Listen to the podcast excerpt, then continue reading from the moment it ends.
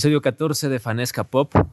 En este caso, desde el, muelle. de Zamora Huayco. Sí, del Parque Lineal de Zamora Huayco. Quienes son de Loja, Ecuador, deben conocerlo. Si no, ¿qué esperan? Y si usted en algún momento desea conocer nuestra ciudad, le recomendamos que camine por este sendero. Es muy bonito. Lleve su cámara porque hay un buen ambiente y una buena ambientación para tomar fotografías. Y este muelle es bastante pacífico, así que si escucha animalitos, quizá personas alrededor corriendo, Agua, patitos. ujú, sabrá entendernos. O yo tomando fotos. Sí. Esta sección o esta, esta serie de podcast al aire libre ya es el tercero. Lo hicimos antes en el parque lineal, Luego en mi gallinero. luego en tu gallinero y ahora en el muelle. Y bueno, estamos aquí. Les agradecemos eh, el estar presentes escuchándonos. Les saluda Kevin Rafael Araujo y a mi lado tengo el placer de tener a Steffi Rivera. Hola, amor. Hola. Hoy, Hola. 11 de abril, en el día en que estamos grabando esto. Eh, usted seguramente lo está escuchando después del 12 de abril, pero el hecho es que usted ya debe saber quién ganó las elecciones en nuestro país. No se amargue y si es que está feliz, bien. Sí, eh, nosotros no, no sabemos todavía porque este, estamos en horas de la tarde y, el, y en la noche seguramente sabremos algunos resultados. Pero si algo estoy seguro es que independientemente de quién haya ganado, usted está rodeado de personas que ama y eso no se elige. Así que eh, Y es lo más importante. eh, exacto, a eso voy, de que hay cosas importantes de las cuales preocuparse, como el hacer felices a quienes les rodean, en lugar de estar peleando o discutiendo o amargándose porque no ganó determinado candidato. De todas maneras, este no es un podcast político, pero esperamos que vengan buenos días para el país. Aunque es un poco Ya nos complicado. bajoneamos pensando en eso. Aunque es un poco complicado porque no, no habrá candidato ni político que logre contentar a todos. Así que, como les digo, sigan intentando hacer felices a quienes les rodean, a quienes les hacen felices a ustedes. No, pero más importante, háganse felices a ustedes mismos. Sí, Porque la persona que somos, somos eso que nos va a acompañar toda nuestra vida. es Estamos verdad. filosóficos hoy. Exacto. Es muy bien. Eh, y también algo importante, eh, usted no eligió el cuerpo en el que nace y en el que habita, ni la mente, pero sí es su responsabilidad cuidarlos.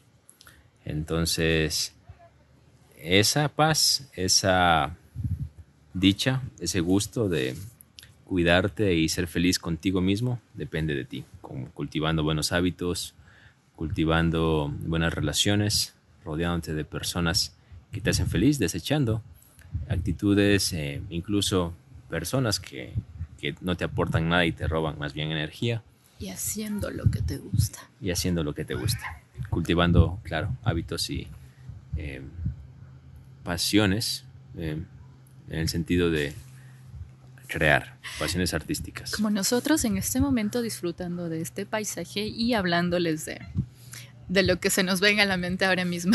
Exacto.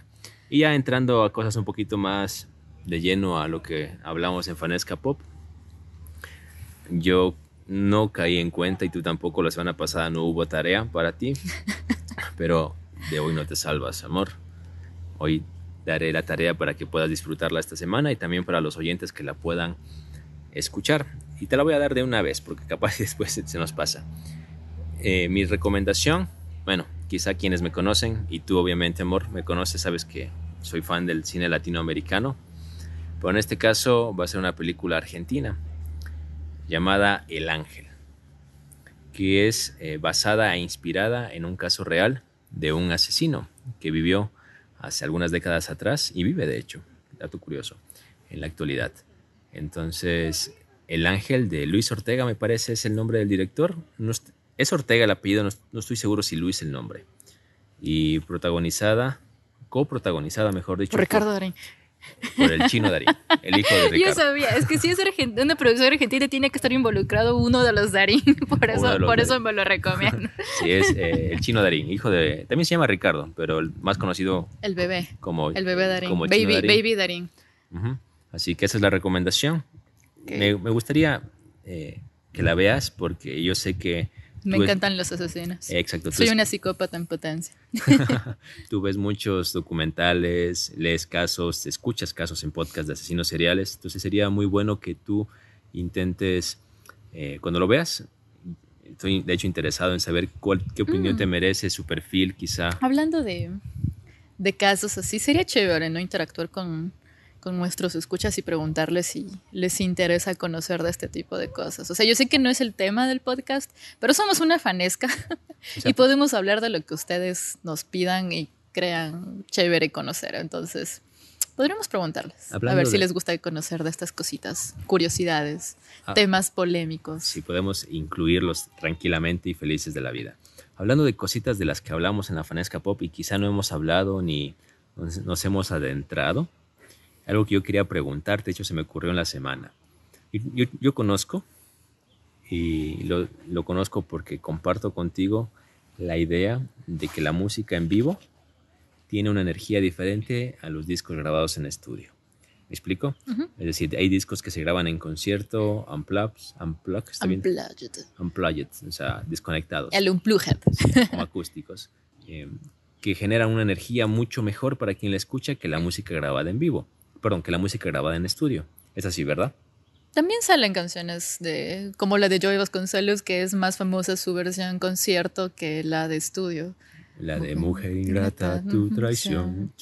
Cuidado. Ya, basta. Ya, sí. Esa versión en vivo es clásica. Es, es más y es mejor incluso que la versión de estudio, entonces. sí. O la Te versión entiendo. de, de música ligera de Soda Stereo. De hecho, hay muchas canciones en concierto de Soda que las disfrutas tanto o más que las versiones de estudio. Ok. Entonces, estamos de acuerdo en que la música en vivo. Por ahí hay gente que le gusta más la música en estudio porque quizás escucha mejor los instrumentos y quizá le gusta estar un poco más metida en el tema de producción. Cada una y tiene demás. su magia. Claro. Claro, es que en el tema de los en vivo es que tienes más instrumentos en algunos casos y también sientes la energía de cada integrante, ¿no? Entonces, en el caso, no sé, de Soda, me encanta porque meten mucho saxofón en algunos momentos y también, o sea, es que la energía, la voz de Gustavo, o sea, la emoción que pone en ese momento, o ponía, perdón, eso es lo que te llena, lo que te, te, te emociona, te hace querer estar ahí y te hace disfrutarlo tanto. Ya me emocioné. Yo te quería preguntar a propósito de esto. Si quiero cantar en vivo. Bueno, sabes que Frenesca Pop es un micrófono abierto, puedes cantar cuando quieras, amor, es tu, Ya, ya he cantado. es tu Poquito creación. por. Yo te iba a preguntar si tienes algunos discos que se te vienen a la mente ahora en vivo. Yo tengo unos tres que me gustan en vivo y que me gustan más que las versiones en estudio. Algunos de los amigos invisibles. ¿Sí? Sí, Pero hay de algún- Soda mismo. ¿Pero algún disco o canciones en particular? Mm, canciones, pero si vamos a disco, bueno, es que es todo un concierto más bien de. Soda, que en este momento no recuerdo bien si es uno en Chile. ¿No es Me Verás Volver?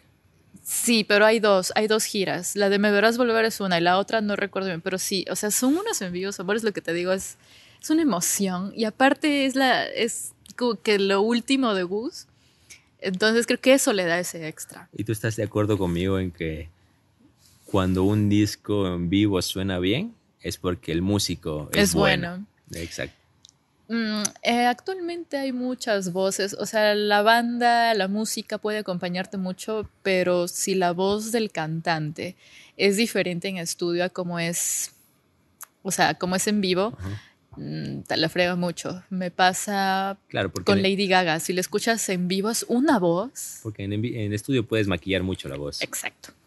y en en vivo no. O sea, hay, hay Y son cositas que pocos, pueden son pocos los cantantes que en la actualidad tienen la voz, o sea, te suena en el disco como te suena en vivo. Claro, o sea, por ejemplo, un, un unplug que es magistral en ese aspecto es, por ejemplo, el unplug de Zoe, que tú ves que la voz de León Larregui es realmente es la voz, la, la corista, todo. O sea, debe haber sus retoques después de grabar el unplug, pero es un gran unplug, por ejemplo. De bandas que yo ahorita recuerde, no sé, cantantes, eh, a ver, me viene Ricky Martin, me viene Lady Gaga, me viene Avril Lavigne, que bueno, y sí tiene sus momentos en los que el en vivo es como que pero, pero se mantiene. Como que chilla un poco. Diego Torres, un chance. El Unplop es bueno, me gusta. Eh, Gus, como íbamos diciendo. ¿Qué más? A ver, ahorita. Yo quisiera recomendar el disco de Esta Mañana y otros cuentos de mm, Coti. Sí, yo sabía que ibas a decir Coti. Es uno de mis discos favoritos. Y también el, el primer Unplop de Café Tacuba. Ya el primer Unplop de Café Tacuba donde está Ingrata y todas las clásicas, digamos, porque hizo un segundo Unplop. Es tan bueno Café Tacuba que hizo un segundo Unplop, fíjense. O sea, si, si es difícil grabar un Unplop para MTV, imagínense dos. A mí me, me, causa gracia que cuando hablan de Café Tacuba todos se van con Eres. La mayoría, este sí. Pero a mí la que me encanta de Café Tacuba es Volver a Comenzar. esa canción. Y esa está en el segundo Unplop. Me, tiene, me, trae muchos recuerdos del colegio, recuerdo amigas, eh, cómo disfrutábamos esas canciones y volver a comenzar es como que volver a estar en ese momento. No sé si hay, o sea, habrá gente que la conoce, habrá gente que no, pero si no la han escuchado, por favor, no sé, es una mezcla de sentimientos. Sí, no, y, por favor, escúchenla. Y es una canción que te reanima. Yo cuando la pongo. Si volviera a comenzar. Qué bonita. Sí, yo cuando la escucho cierro la puerta y me pongo a patalear un poco. Y vuelves a comenzar. es, es, que creo que esa es una de las. de la magia de, del arte, en este caso de la música, que tiene la opción de reanimarte. De hacerte revivir momentos. Sí. O de motivarte incluso. A veces estás triste y, estás, y pones música alegre y te reanima. Pero también pones canciones tristes para, para sentirte mejor, como dice el maestro Gus. Yo de mañana me levanté y ¿sabes qué estaba escuchando? Estaba escuchando Las Tristes de Ricky Martin, de Ros Ramazzotti y estaba en la mañana escuchando Fuego en el Fuego. Son tus ojos dentro de mí. Ya, y hay otras que son un poquito más tristecitas, como Cosa más bella que tú. Y hay canciones que me recuerdan a mi abuelita. Entonces era como que me acordaba de ella, pero al mismo tiempo me emocionaban las canciones y sentía como que nostalgia, tristeza, pero también alegría de, las canciones por las que, me recuerdan mi niñez, ¿no? Entonces sí, o sea, las canciones, la música tienen un poder sí, hermoso. te transportan a muchos lugares. Tiempos, lugares, todo. Personas. Es verdad. Eh, entonces, eh, otro disco en vivo que ahora no se me ocurre, no, me acuerdo el nombre, pero es un disco en vivo de Despistados. ¿Ya? También es de mis favoritos. Donde está, bueno, bueno hay una versión de física, física o química en, en, vivo, un poco acústico. Ah, no, no, tengo ahorita mismo el nombre de este disco. Mm, yo tengo una banda que amo su fue en vivo de Hysteria, de Leppard.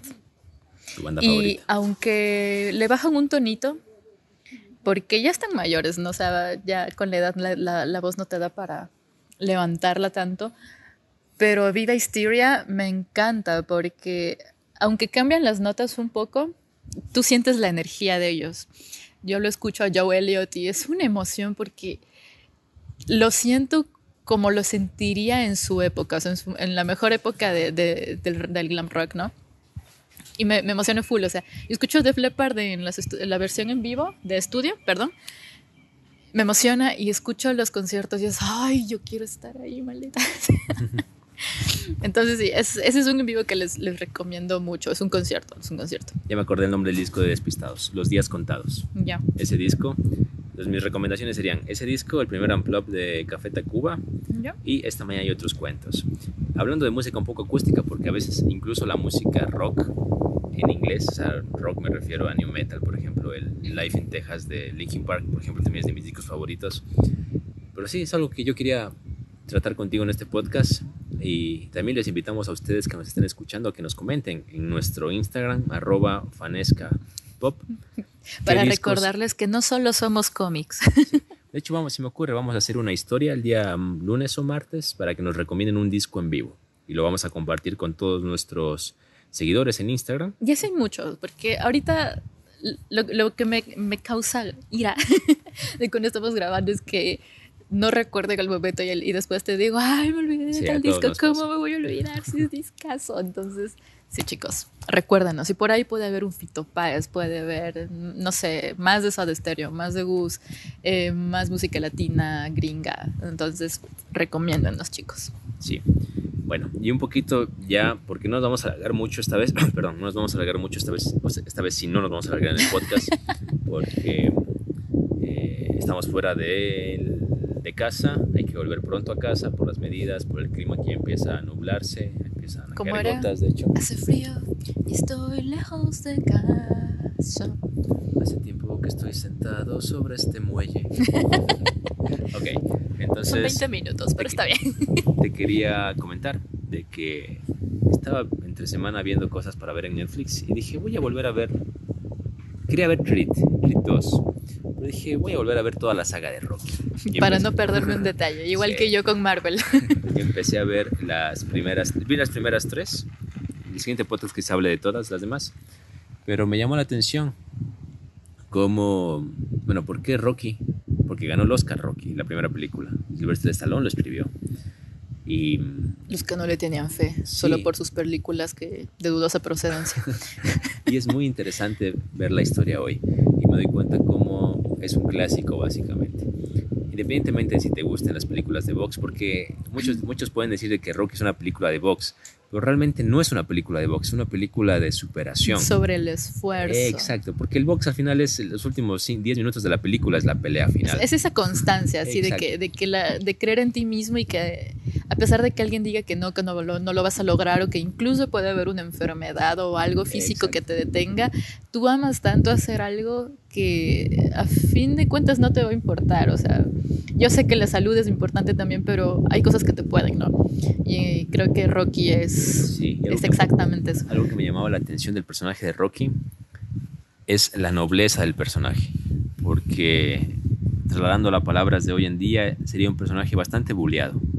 Pero pese a recibir todo ese bullying, todo ese rechazo, todas esas palabras de, de desprecio, él nunca pierde la nobleza y nunca pierde los buenos deseos por quienes ama y aprecia. Hay una escena donde eh, el entrenador Mickey, bueno, una escena anterior lo manda al carajo y le dice que no sirve para nada, básicamente. Y luego se pegan en la chillada. Sí, y luego él va a la casa a decirle de, a Rocky que lo que necesita es un manejador, un manager, y que le puede ayudar. Y Rocky le dice, no, tú solo estás aquí porque ahora tengo una oportunidad y cuando estaba allí no, no me cuidabas y demás pero es como que en ese momento de, que se desahoga Rocky realmente entiende que le debe mucho a Mickey, pese a que quizá no le demostró el afecto que él quería. Lo que sabe lo sabe por él. Y claro, y, sale Mickey como rechazado y va Rocky atrás. Y, es una escena que te da una tristeza porque lo ves al todo viejito, todo así ya prácticamente indefenso, que se va súper triste por cómo lo trata. Es como que, mm, bueno, o sea, se va y tú, y tú ves, o sea, no llora, pero ves ese, ese, esa pena en los ojos del, del pobre Mickey.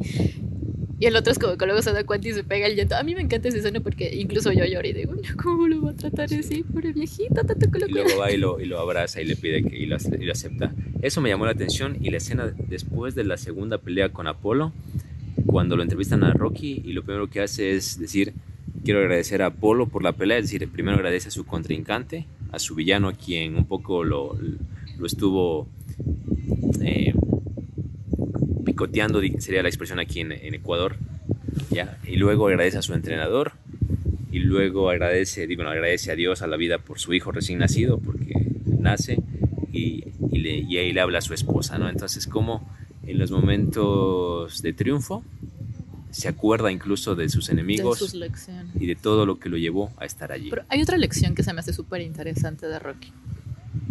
Es ese bromance que nace entre él y Apolo. O sea, de que se odiaban, no se querían, se echaban, no sé, o sea, prácticamente querían pegarse la buena puñetiza.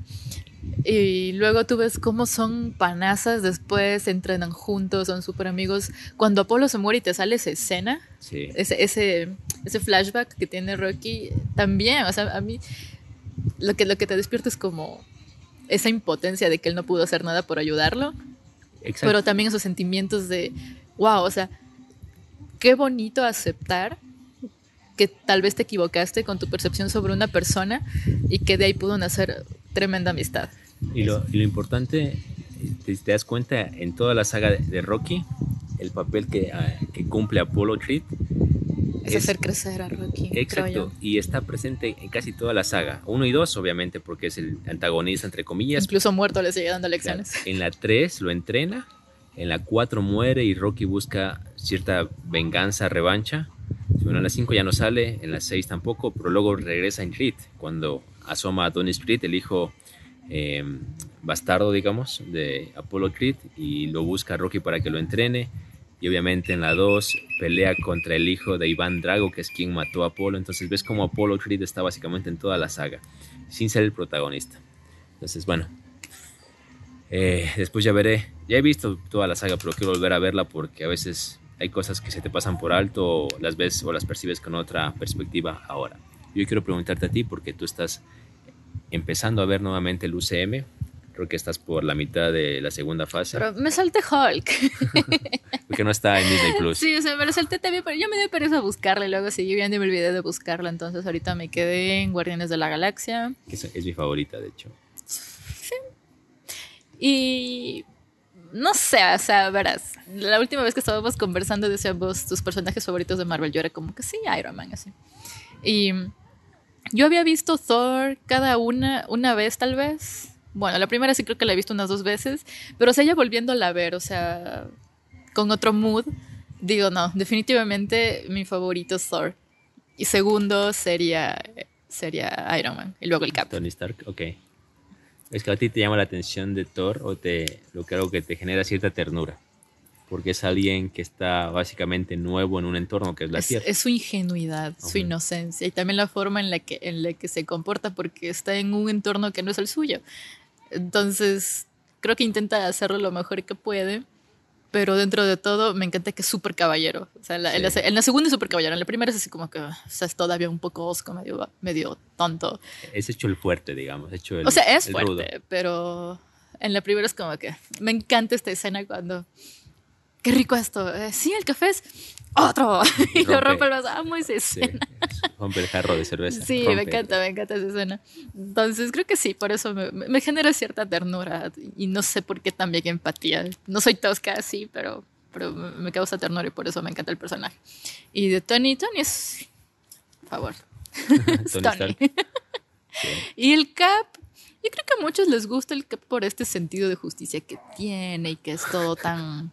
Pensé que ibas a decir, creo que a muchos les gusta el Cap por su trasero. O sea, sí, también, pero ves que para mí no juega mucho lo del trasero porque me gusta más Thor. ¿Qué te pasa? No diré nada. Está bien.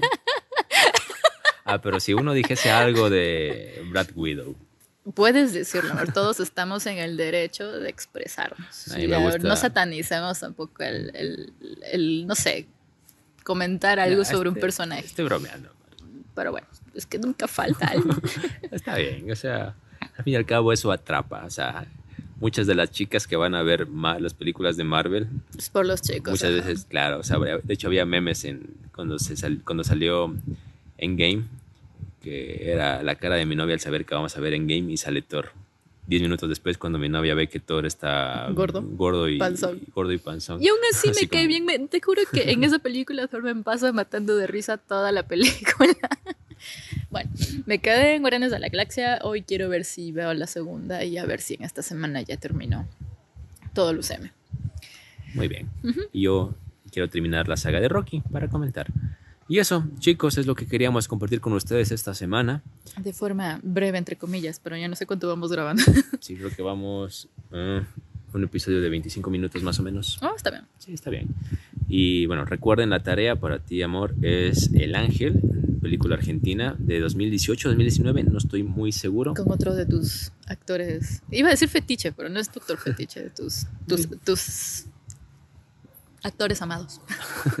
Yo tengo cierta debilidad por el cine latinoamericano. Así que ibas a decir por los actores. Yo sí, sí, porque actrices no te he escuchado. Recuerden seguirnos en arroba fanescapop en Instagram y escucharnos en Spotify y en todas las plataformas de podcast. A nosotros nos puede seguir en nuestras redes personales. A Steffi la pueden encontrar en Instagram como arroba Steffi Rivera E. Y a mí me encuentra Como arroba Rafaelo. Doble F y doble L. Siempre me queda así con doble. ¿Qué más será? Punto KR. Como el símbolo de la kriptonita. ¿Ok? Nos vemos. Suerte. Sean felices. Una bonita semana. No dejen que el resultado electoral afecte. afecte su estado de ánimo. Si mañana así. eh, Todos- guerra civil. no guerra civil en Ecuador. Civil War. Chau. Chao. Ella durmió al calor de las masas y yo desperté queriendo soñarla ustedes. Algún tiempo atrás.